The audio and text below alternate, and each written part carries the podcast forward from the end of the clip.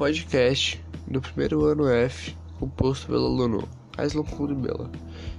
Eu irei analisar o poema do Amoroso Esquecimento de Mário Quintana.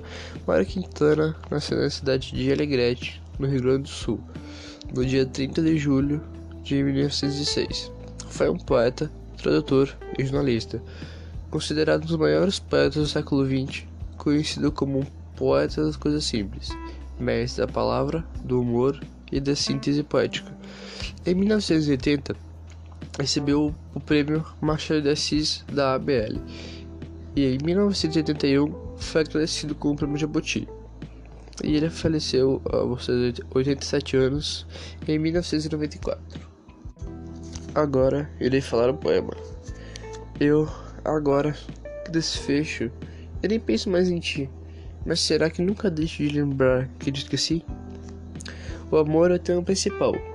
A linguagem utilizada é a formal.